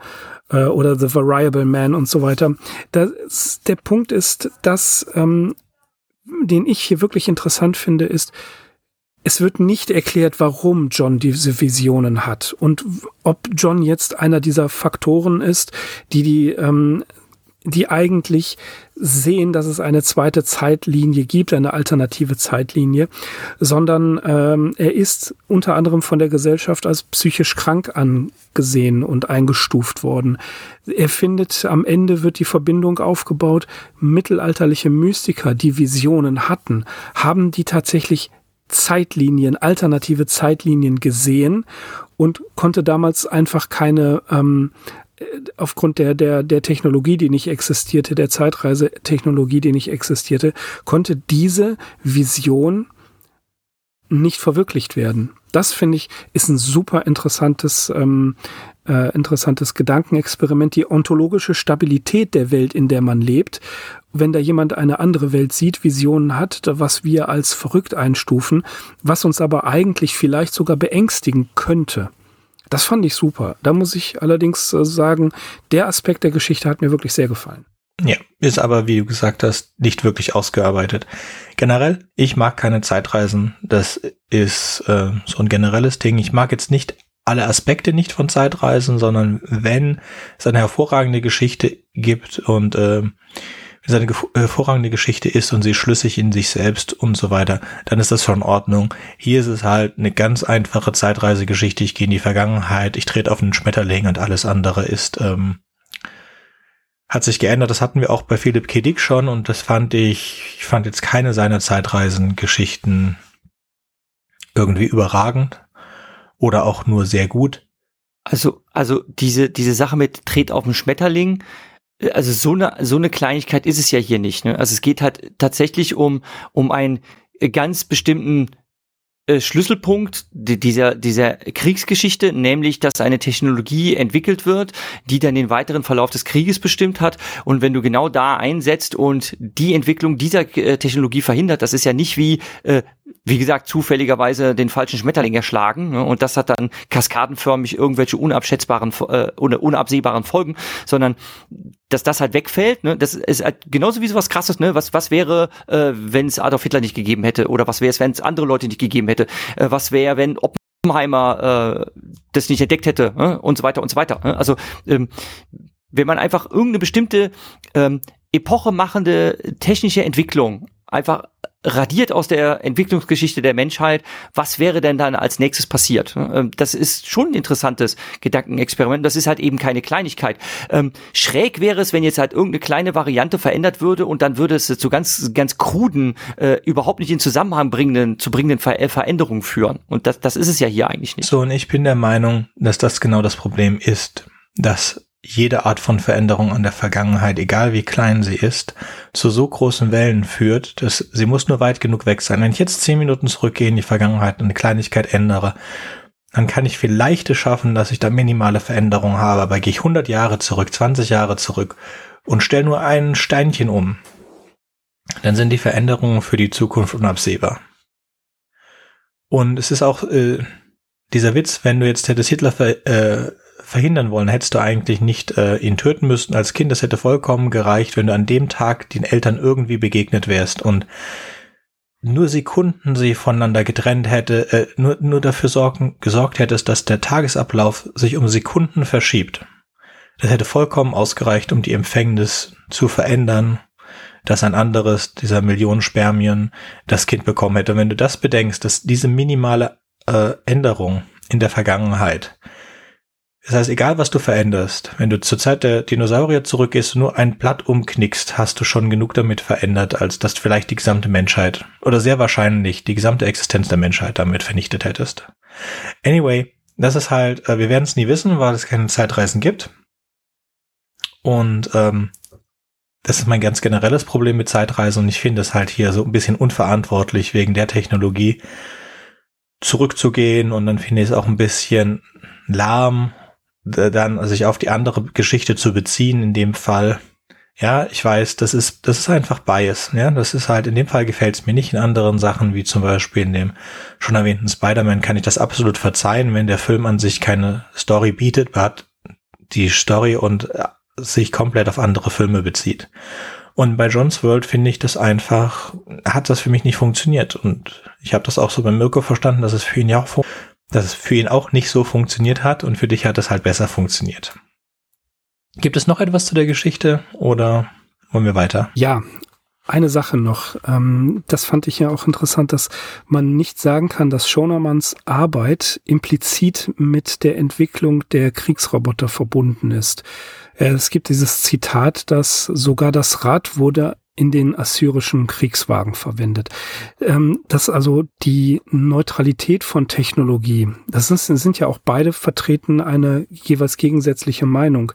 Ähm, der eine vertritt ja auch die Tatsache oder die, die, den Standpunkt, dass Technologie an sich erstmal gar nichts Schlimmes ist. Und da ist mir ähm, Hans Lenk eingefallen, der mal ein Buch über Ethik in der Wissenschaft geschrieben hat, dass ähm, moralische Implikationen, wie sie in dieser Geschichte äh, auftauchen, von der Wissenschaft ja angeblich erstmal nicht ja da sind. Schonermans Arbeit ist einfach nur die Arbeit an einem künstlichen Gehirn, das im Zuge des Krieges dann zu einem, äh, zu einem Gehirn umgebaut wird, was für Kampfroboter gilt. Das finde ich ist auch ein, ein Aspekt, der zwar nicht wirklich ausgearbeitet ist in dieser Geschichte, aber der ja später äh, in der weiteren Entwicklung von Philips Kiddick Prosa weiter auftaucht. Ist Technologie jetzt neutral zu sehen oder ist grundsätzlich die Verantwortung des Menschen dafür zu sehen, dass die ähm, dass das Technologie äh, das verändern kann. Und wir befinden uns ja noch gar nicht so lange vom äh, Atombombeneinsatz entfernt, zeitlich gesehen, was die Geschichte angeht, wann sie geschrieben worden ist und wann sie veröffentlicht worden ist. Also dieser Atomschock, der steckt ja immer noch allen quasi in den Knochen. Und ich glaube, das ist ja hier auch eine erweiterte Diskussion auf einer Ebene, die Philip K. Dick in seinen weiteren Werken noch etwas raffinierter ausbauen wird. Ja, jetzt wo du es gerade erwähnst oder nochmal darauf den Fokus legst, ähm, erinnere mich das an eine Lektüre, die ich schon auf dem Unterricht behandelt habe. Äh, viele von uns werden sie kennen. Dürrenmatz, die Physiker. Ähm, Ja. Also wo, wo ja das auch ganz fantastisch äh, in, Dialogen aufgearbeitet wird. Also eine meiner Lieblingsszenen ist halt, also für diejenigen, die es nicht kennen, ähm, es geht darum, dass ein äh, Physiker eine so große Erfindung macht, dass er sagt, wenn er das auf die Menschheit loslässt, ähm, dann ist die Menschheit dem Untergang geweiht und ähm, als einzigen Ausweg, weil er weiß, wenn er die und versucht unter Verschluss zu halten, wird seine Erfindung trotzdem irgendwann ähm, ja gestohlen, geleakt oder wie auch immer und äh, kommt dann trotzdem in die Welt und deshalb entschließt er sich ähm, äh, sich selbst für verrückt erklär, äh, zu erklären. Und ähm, wenn man ihn für einen Narren hält, dann wird man seine Erfindungen auch nicht ernst nehmen. Das ist seine Strategie. Und er sitzt da mit anderen zwei ähm, Insassen in einem äh, in einer Irrenanstalt. Und es äh, äh, stellt sich heraus, dass äh, die anderen beiden Physiker in Wahrheit Spione von äh, verfeindeten Nationen sind, die natürlich an seine Erfindung ran wollen, die natürlich wissen, dass er nicht verrückt ist. Äh, und am Ende kommt es halt raus, dass ähm, die äh, Anstaltsleiterin die wahre Verrückte ist. Und sie hat dann seine Erfindung gestohlen und dann am Ende geht das Ganze doch böse aus. Ähm, aber es gibt einen ganz tollen Dialog, ähm, den ähm, äh, der da geführt wird, ähm, wo äh, jemand, wo ein Kommissar gefragt wird, ähm, wenn Sie dort den Lichtschalter betätigen, was passiert dann? Ja, das Licht geht an. Ja, aber wissen Sie, wie das funktioniert? Ähm, ja, wieso? Das muss ich doch gar nicht. Ich muss doch nur den Schalter bedienen. Ja, aber wieso, wieso bedienen Sie Technologie, von der Sie gar nicht wissen, wie sie funktioniert? Und dann wird äh, erklärt, äh, dass der Wissenschaftler sich nur damit beschäftigt, ähm, Wissenschaft zu verstehen. Ähm, um äh, Grundlagen zu erkennen. Und dann kommen die Techniker oder man würde heutzutage sagen die Ingenieure und ähm, äh, er wird das da wird dann sehr provokativ beschrieben. Ähm, sie gehen mit der Wissenschaft um wie mit einer Hure oder mit einer Dirne, ne? sondern die machen dann halt aus den Erfindungen, die erstmal völlig wertfrei sind, ne? also die die gar gar keine Moral oder gar keine Ethik besitzen, machen dann irgendwas. Wie etwa die Frage zu stellen, kann ich aus dieser Technik irgendeine Waffe machen? Kann ich damit irgendwas anstellen, um damit anderen Leuten möglichst effizient zu schaden? Und das ist aber nicht das, was die Wissenschaft ursprünglich intendiert hat. Und das wird halt gerade in die Physiker wird das sehr schön, in diesem Dramentext wird das ganz toll aufgearbeitet, finde ich. Es ist wirklich sehr lesenswert. Gehört so zu den Must-Reads der deutschen Literaturgeschichte. Habe ich halt auch schon auf dem Unterricht behandelt. Ja, ich habe es auch gelesen, nicht im Unterricht, aber ich habe es so gelesen. Ich vertrete halt ein bisschen die Augen, weil es ein bisschen blauäugig ist. Also klar, Grundlagenforschung. Also ich stehe auf der auf der Seite, dass Technologie ähm, wertneutral ist und das, was wir daraus machen, das Problem ist. Natürlich müssen wir deswegen Moratorien haben. Natürlich sollten wir versuchen, bestimmte Dinge nicht zu machen, aber nicht zu versuchen herauszufinden, ob etwas funktioniert, das funktioniert nicht. Ja, das, das, das, das ist not a good idea. Sich aber dann dahinzustellen und sagen, okay, du solltest jetzt vielleicht den Knopf nicht drücken, weil du nicht weißt, wie das Licht angeht, das halte ich jetzt auch für ein bisschen arg gefährlich, weil es ist einfach nicht mehr möglich, all diese Sachen zu verstehen. Ja, aber wir, also, wenn wir jetzt, wenn wir jetzt halt mal überlegen, was sich jetzt äh, durch die Technologie und die Verfügbarkeit von Technologie in unserem Alltag äh, so viel ergeben hat, ähm, und dass wir ständig Technik benutzen, äh, die wir tatsächlich nicht begreifen. Also wir, wir können sie, ähm, wir können sie benutzen, aber wir wissen nicht wirklich, wie sie versteht. Ähm, und deshalb können wir unter Umständen gar nicht die Tragweite dessen abschätzen, was wir damit, was wir damit alles anstellen. Und ähm, das ist bedenklich. The Cosmic Poachers, die kosmischen Wilderer. In dieser Geschichte befinden wir uns auf einem Raumschiff der Erdföderation oder wie auch immer, also ein Raumschiff der Erde, das beobachtet, wie in dem Sonnensystem Sirius sich ein paar Außerirdische vom äußersten Planeten zum innersten Planeten vorarbeiten, scheinbar den Planeten umkreisen und durchsuchen, dann landen, irgendetwas an Bord bringen und zum nächsten Planeten weiterfliegen. Sie werden aufgehalten ich glaube, am vierten Planeten und es wird ihre Fracht eingesehen. Es handelt sich dabei, glaube ich, um Arachnoiden, sorry, Arachnoiden, also Spinnenwesen. Und man stellt fest, dass sie an Bord ähm, Juwelen haben, die sie offensichtlich von dem Planeten geholt haben. Und das finden die Menschen ganz komisch, weil sie haben die Planeten untersucht und ihnen ist nichts aufgefallen, irgendwas Wertvolles. Und sie beschlagnahmen diese Juwelen und sind ganz glücklich, weil sie die zur Erde bringen können, um da als Juwelen zu verkaufen und sie sind ganz sicher, dass die Frauen der Menschheit sich ganz doll darauf freuen werden. Super toll. Und diese Arachnoiden werden dann weggeschickt und das Ende der Geschichte hören, sind, sind uns wieder auf dem Schiff und hören, wie sie sich unterhalten und zurückfunken zu ihrem Haupt, Hauptquartier. Und die Unterhaltung geht irgendwie ein bisschen in die Richtung, ja, wir haben es so geschafft, die äußeren Planeten, aber von den inneren Planeten haben sie uns aufgehalten, bevor wir das Zeug verteilen konnten und haben unser ganzes Zeug weggenommen. Naja, grämt euch nicht, die Königin kann mehr Eier legen ähm, und ihr könnt die dann auch noch da unterbringen. Wir haben noch genügend Zeit, bevor die Brut ausschlüpft. Also ist kein großer Verlust. Ist ja mal eine Frage dann, was mit den Brütlingen auf der Erde passiert. Naja, das Klima auf der Erde sollte eigentlich gut genug sein. Die werden da relativ schnell schlüpfen. Ende der Geschichte. Erinnert mich ein bisschen an Alien weil es so ähnlich ist, als ob man sich ein Alien Eye äh, zu Hause hinstellt. Aus dem Film Alien meine ich jetzt. Ja, und genau das ist der Menschheit passiert. Fand ich nicht so besonders gut geschrieben. Ähm, Im Grunde genommen sind es zwei, zwei Dialoge. Ähm, hat aber das für Kursgeschichten typische überraschende oder relativ überraschende Ende ähm, weil man halt gedacht hat, sie hätten etwas von dem Planeten entfernt, dabei haben sie etwas auf die Planeten gebracht. Aber dass es sich darum Eier handelte, war auch für unsere Sehgewohnheiten beziehungsweise Lesegewohnheiten absolut klar.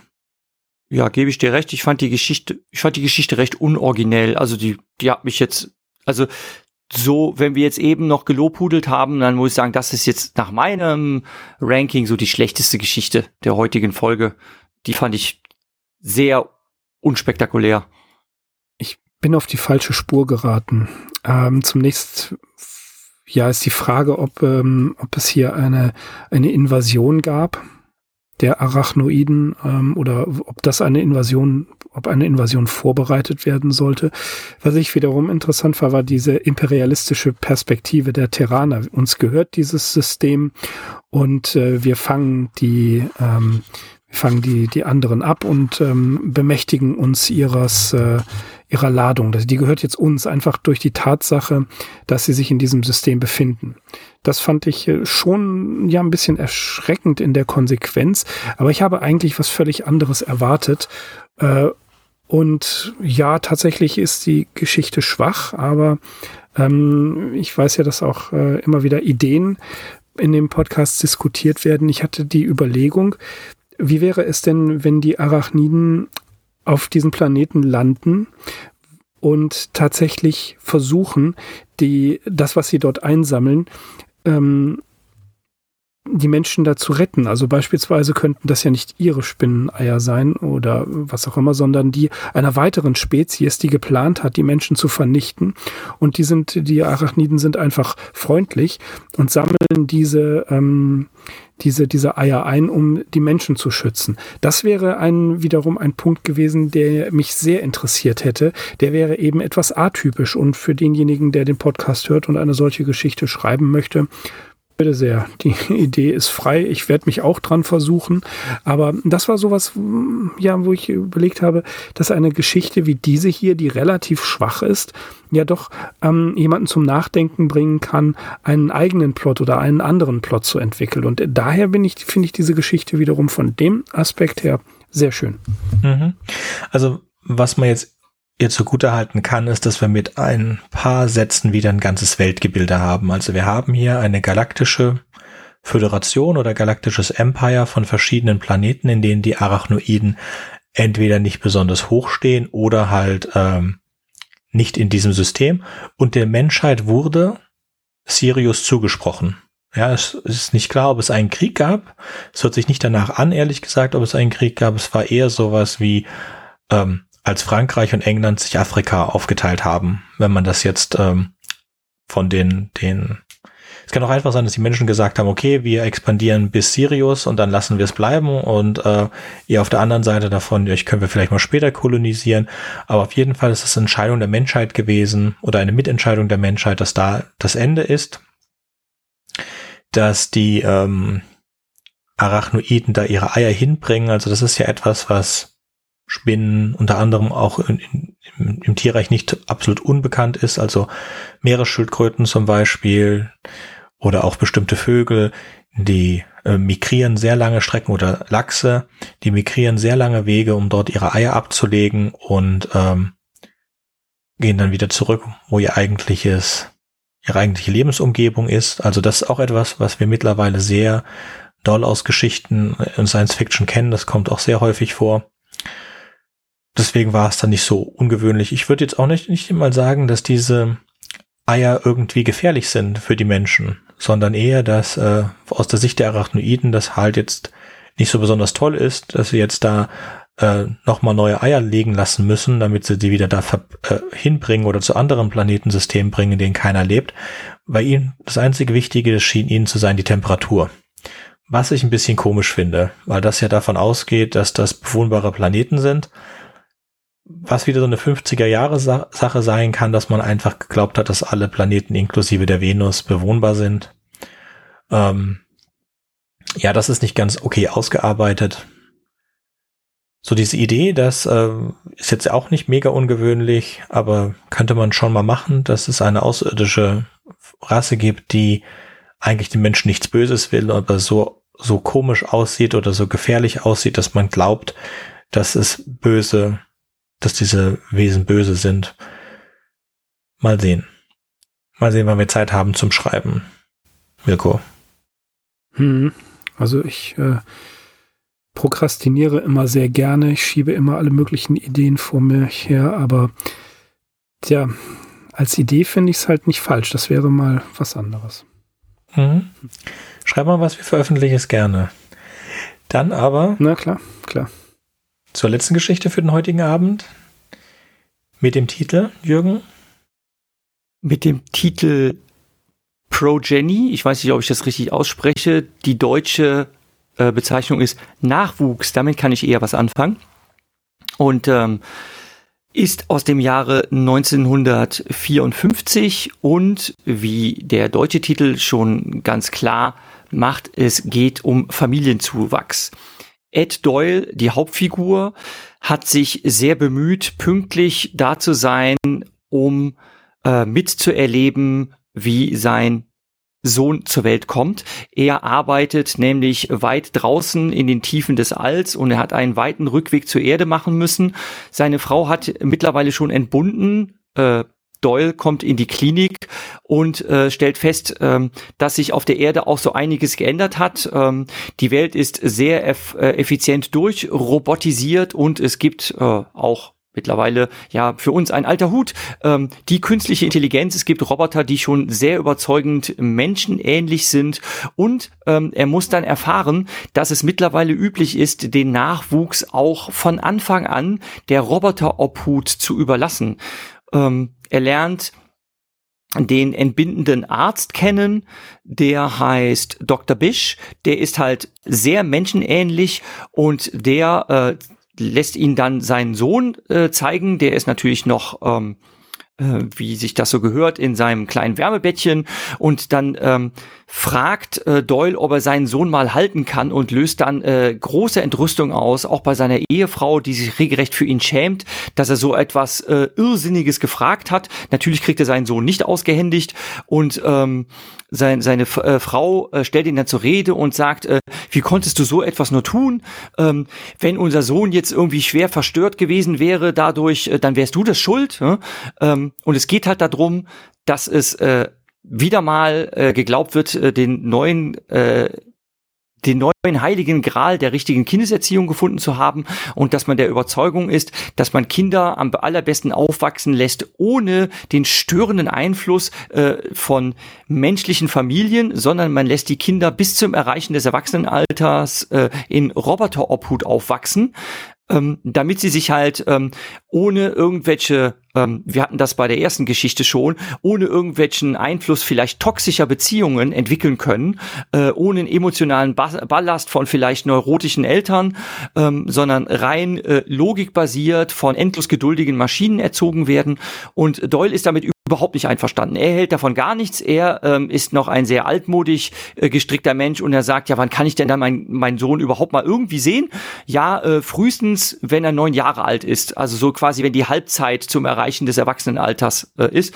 Und da ist ähm, Doyle erstmal sehr entrüstet, ne, aber muss sich diesen Geflogenheiten fügen und kehrt dann neun Jahre später zurück auf die Erde.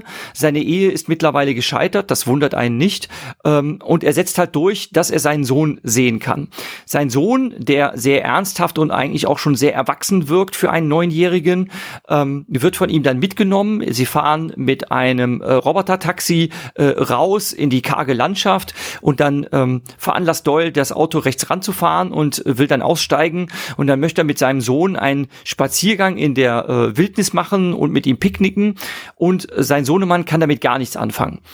Und mehr noch versucht Doyle ihn dann dazu überreden, ähm, doch dieses Leben hier auf der Erde hinter sich zu lassen. Er erzählt davon, dass er sich da, äh, draußen in den Tiefen äh, des Alls ähm, was aufgebaut hat. Er ist Unternehmer, er hat auch ähm, ganz großes, ähm, also einen ganz großen Wirtschaftszweig von Baumaschinen zu leiten und er will jetzt weiter expandieren, also noch weiter in die Tiefen des Alls vordringen, also neue karge Regionen erschließen, wo man auch nicht viel mit anderen Menschen zu tun hat, aber dann auch nicht so viel mit äh, diesen Robotern, die ihm nicht geheuer sind und er fragt seinen Sohn, ob er nicht mitkommen will. Dieser schlägt sein Angebot aus und erinnert ihn daran, dass die anderthalb Stunden Besuchszeit jetzt langsam um sind und wenn sie sich jetzt auf den Rückweg machen, würden sie es dann einigermaßen schaffen, die Zeit einzuhalten. Und sein Sohn steht auf und marschiert zurück und ähm, Doyle trottete ihm halt hinterher, äh, sehr geknickt, aber er muss dann die Entscheidung seines Sohnes akzeptieren und schließlich zurückgekehrt bei Dr. Bisch, ähm, der wenig verwunderlich dann eher so die Bezugsperson ist für den Jungen, äh, unterhält sich dieser dann damit, äh, wie es denn war, seinen Erzeuger kennenzulernen und ähm, der Junge sagt dann zum Schluss, ja, er hat die ganze Zeit überlegt, äh, an was ihn die Begegnung mit seinem Vater erinnert hätte. Ähm, es wäre insbesondere der Geruch, der ihm sehr unangenehm aufgefallen wäre. Auch nicht verwunderlich, denn Roboter verströmen sicherlich keinen Eigengeruch wie menschliche Ausdünstungen. Und er sagt dann zum Schluss, ja, jetzt weiß ich, jetzt fällt es mir wieder ein, woran die mich erinnern. Sie erinnern mich, ähm, das erinnerte mich äh, an die Tiere, die wir in unseren äh, Gehege hatten. denn er hat sich ähm, auf den Bereich der Biochemie spezialisiert und ähm, Dr. Bich sagt dann nur schmunzelt, ja, ich weiß, was du meinst, ich weiß ganz genau, was du meinst. Und damit endet die Geschichte. Es ist eine Geschichte über Entfremdung seinen Eltern gegenüber, was nicht verwunderlich ist, wenn man mit denen zusammen nicht aufgewachsen ist. Es ist natürlich auch ein interessantes Gedankenexperiment, was die äh, sprichwörtliche Entmenschlichung der Ver äh, Erziehung ausmachen würde. Was macht das mit einem Menschen? Was äh, äh, bewirkt das an emotionaler Reife bei einem Menschen, dass der Mensch ähm, seinen Artgenossen selbst entfremdet ist und eher mit Robotern umgehen kann. All das ist psychologisch sehr erklärlich. Am Anfang der Geschichte musste ich aber sehr darüber schmunzeln, wie ähm, Doyles Frau sich so darüber aufregt, dass sie, äh, dass sie ihm unterstellt, dass er durch den kleinsten Fehlgriff sein Kind schon sofort ähm, ähm, emotional tiefst äh, versehrt und verwundet hätte, ähm, indem er ihn nur angefasst hätte und wenn unser Kind jetzt sich gestört entwickelt, bist du das schuld. Ähm, und dann dachte ich mir, ähm, also ich konnte mich nicht dagegen wehren, ähm, dass dieses übertrieben primelige, ähm, dass sofort einem was passiert, mich an die ähm, an diesen unschönen Begriff der ähm, Special Snowflakes erinnert hat. Das war vor ein paar Jahren, war das noch ein undefinierter Begriff. Ich habe mal recherchiert. Mittlerweile gibt es dazu auch einen Wikipedia-Eintrag, auch auf Deutsch, Generation Schno äh, Schneeflocke. Ähm, da ist es aber etwas anders erklärt oder anders definiert als das, was wie ich es kennengelernt habe. Mittlerweile wird Special Snowflake eher so als diffamierender Kampfbegriff bezeichnet, ähm, um halt verweichlichte Menschen zu verunglimpfen. Ich habe es vor ein paar Jahren noch kennengelernt äh, als eine Bezeichnung für Leute, die halt wirklich ähm, sehr schwierig, weil offended by everything sind. Und ähm, das damals noch so gehandelt wurde als ein ja, Syndrom, an dem eine ganze Generation krankt. Aber auf jeden Fall sehr lesenswert, äh, sich mal darüber einzulesen, was man unter einer Special Snowflake versteht, werden wir selbstverständlich auch in den Show Notes verlinken. Ganz generell ist die handwerklich nicht die schlechteste Geschichte von den sechs, aber mir ist es die Geschichte, die mir am wenigsten gefallen hat. Es könnte auch hier eine schlechte Twilight-Episode sein, ist es aber zum Glück nicht. Ich dachte meines Verständnisses nach, als er den Jungen trifft, ist der hey, Junge sorry, 18. du meinst Twilight Zone. Twilight ist diese, diese hässliche Vampirgeschichten-Anthologie. Twilight Zone, ja. Ja, wow. Aber Twilight ja, könnte auch eine schlechte Twilight Zone-Episode sein. Aber da wollen wir jetzt nicht zu doll. genau. okay, anyway. Oh, weia. Ja. Sorry. Es wird nicht geschnitten heute. Ähm, genau. Also ich fand das sehr schlecht. Das Einzige, ich glaube wirklich, der Junge ist 18 Jahre, als er ihn trifft. Und er darf ihn ab, ach, äh, ab neun Jahren darf er ihn sehen über Remote. Genau. Und dann 18 haben sie ihn, konnte er ihn dann zwingen, dazu sehen. Ich fand es ganz lustig. Ich, hier ist ein bisschen was von dem sogenannten Philipp K. Dick Humor, weil der Vater ist ein äh, Plummer, also ein Klempner. Und er hat sich dann ein, ein in, im Wilden draußen hat er sich, wo es, wo es noch wirklich so ist, dass äh, Frauen Kinder bekommen und Männer Kinder machen und dann rausgehen und Geschäfte gründen und so weiter. Und nicht so, wie es auf der Erde ist, dass sie dann von Robotern äh, verzogen werden. Ich fand ganz, ganz schlimm, dass der Junge, dass die Roboter herausgefunden haben, in was der Junge gut ist und dass er es nur deswegen tut, weil er darin gut ist. Und das mhm. erinnert mich an etwas, das ähm, aus dem Japanischen, das nennt sich Ikigai. Und das ist, kann man so übersetzen mit äh, das sinnvolle Leben oder was mache ich sinnvoll. Das kann man auch. Bitte, Jürgen, ich glaube, ich habe dir sogar unabhängig hiervon mal einen Link dazu geschickt zu einem Video. Du hast mir mehrmals diese Grafik geschickt. Ähm, diese Grafik musst du nicht. Ja, das kenne ich schon. Genau. Verlinke äh, einfach das letzte glaub, Video. Vielleicht habe ich es dir auch mal geschickt, weil ich ja weiß, dass du so ein Asien-Fan bist. Also ich habe es auch schon als also in, in Meme-Sammlungen habe ich das schon gefunden und dann habe ich dir geschickt und dann hast du gesagt, kenne ich schon. Später hast du es mir dann geschickt und ich sagte, dir kenne ich schon. Aber das ist schön, wie der Ball immer zwischen uns hin und her rollt. ja, ganz generell ist das so etwas wie äh, Mindfulness. Es ist so etwas, was die letzten 10, 20 Jahre auch im, in, in der Businesswelt ähm, rumgereicht wird, weil, also das, das könnt ihr euch angucken, wir erklären es jetzt nicht. Es ist einfach so, dass man nicht dadurch glücklich wird, dass man Dinge macht, die man besonders gut kann. Ja, es gibt drei Aspekte, drei große Aspekte und diese Aspekte überschneiden sich. Und nur wenn man alle überschneidenden schneidenden, äh, Mengen vereinen kann, was relativ schwierig ist, ich würde sogar sagen fast unmöglich, kann man dieses Ikigai erreichen, was dann ist, dass man den perfekten Job für sich hat. Naja, und es gibt dann, je nachdem, Erklärungen, wenn man einen dieser Zwischenwelten festhängt, was man dann tun kann, um besser zu werden oder glücklicher zu werden. Im Grunde genommen liegt dahinter die Idee der Firmen, dass sie, dass du besser funktionierst in einer Firma, wenn du glücklicher bist. Ja, ich muss dich nur da leider verbessern. Ähm, obwohl ich jetzt vorhin schon so äh, augenzwinkernd gesagt habe, ist schön, dass wir uns den Ball immer hin und her geschickt haben, aber richtig angeguckt hast du es dir vielleicht noch nicht. Es sind vier Dinge, die einander überlappen. Ich habe es nämlich gerade noch mal gegoogelt. Ähm, es ist das, was du liebst, das, was die Welt braucht, ähm, das, wovon du leben kannst, also das, womit du Geld verdienen kannst, und dann das, worin du gut bist. Und wenn du das alles miteinander in Einklang bringst, äh, dann hast du das Ikigai erreicht. Und ähm, du genau. hast eben von drei Dingen gesprochen. Also es gibt genau. ähnliche Grafiken, wo es nur drei Dinge gibt, aber hier dieses Ikigai, was Nein, du auf dich Ikigai sind vier. eben vier verschiedene Dinge. Das ist auch egal. Ich habe aber nicht jetzt Lust, das hier zu erklären. Ich habe dir ein Video geschickt dazu. Ich schick's dir auch nochmal. In dem Video wird dann erklärt, weil du kannst, ist es ziemlich wahrscheinlich, dass du dich auf eine dieser Positionen festgelegt hast, wenn du deinen Job gesucht hast, ja? Also wie du gerade gesagt mhm, hast, was du, genau.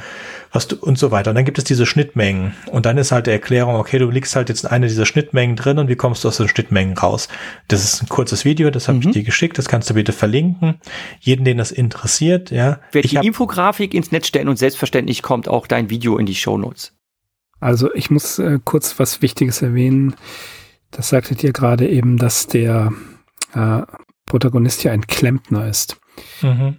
Immer, immer wieder stoßen wir bei Philip K. Dick auf Protagonisten und das nimmt auch weiter zu, die eben keine strahlenden Helden sind, kein Captain Future oder ähnliches, sondern die wirklich aus der fast schon Unterschicht kommen, aus der Mitte der Gesellschaft, die so ein bisschen hardboiled, bisschen noir sind.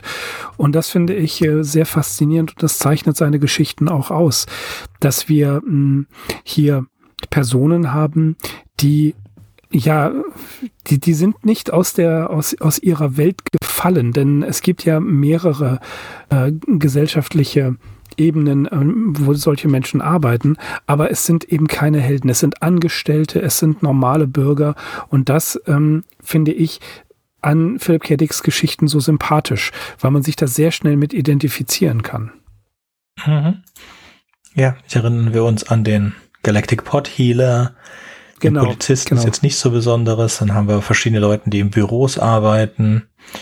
Ähm, ich glaube, dass, wo sie diese kleinen Kunstwerke basteln, in dieser Marketingfirma, was ist denn das nochmal, die drei Stigmata des Palmer Eldridge. Oh, genau, ich krieg das nie hin. Ja, und so Aber weiter. von der Milchstraße beziehungsweise Galactic Pothealer ist genau der erste, der einem einfällt.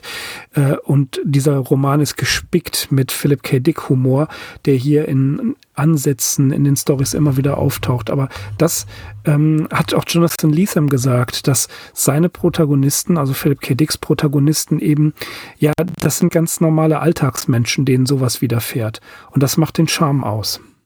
The Castle, the, Man in the High Castle, das ist ein Antiquitätenhändler.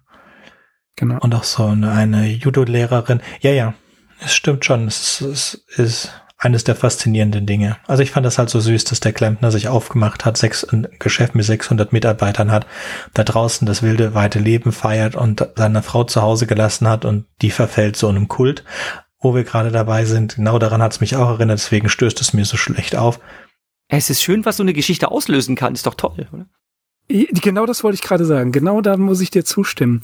Das ist äh, genau wie in den anderen Geschichten, die wir immer wieder durchnehmen von Philipp K. Über die wir sprechen, dass die was auslösen. Und das ist das, äh, das, das wirklich Wertvolle an den Geschichten. Ja, und das kann man als Mehrwert immer mitnehmen, dass man sagt, okay, man verlässt irgendwann tatsächlich die eigentliche Ebene der Geschichte und kommt auf eine andere, die aber assoziativ einfach erweckt wird. Und das ist doch das Beste, was Literatur und vor allen Dingen Science-Fiction-Literatur bieten kann. Damit haben wir doch ein paar schöne abschließende Worte gefunden. Dann würde ich sagen, auf Wiederhören, bis zum nächsten Mal. Ciao. Bis dann. Wartet, ich habe noch was vergessen. Wenn euch unser Podcast gefällt und ihr vielleicht sogar mitmachen möchtet, würden wir uns über Nachrichten von euch freuen. Ihr erreicht uns unter anderem über podcast at rewrite-podcast.de, Twitter oder Reddit. Über Kritik und Kommentare freuen wir uns natürlich auch. Ihr könnt uns unterstützen, indem ihr uns weiterempfehlt und bewertet, zum Beispiel auf iTunes, Spotify oder YouTube oder auf jeder anderen Podcast-Plattform, die uns führen. Zum Mitmachen braucht ihr nichts weiter zu haben als ein Headset und das kostenlose Programm Studio Link Standalone. Ihr könnt eigene Themen vorschlagen oder ihr sucht euch etwas aus unserem Sendeplan aus. Den Sendeplan und die weiterführenden Links findet ihr unter rewrite-podcast.de slash mitmachen. Und ihr könnt auch bei unserem Geschwister-Podcast Podyssey reinhören. Podyssey veröffentlicht alle zwei Wochen eine Kurzgeschichte aus den Genren Fantasy und Science Fiction. Wenn ihr ein paar von unseren tollen Podcast-Aufklebern haben möchtet, dann schickt uns einfach eine Nachricht mit eurer Adresse und wir schicken euch Aufkleber. Tschüss! Thank you.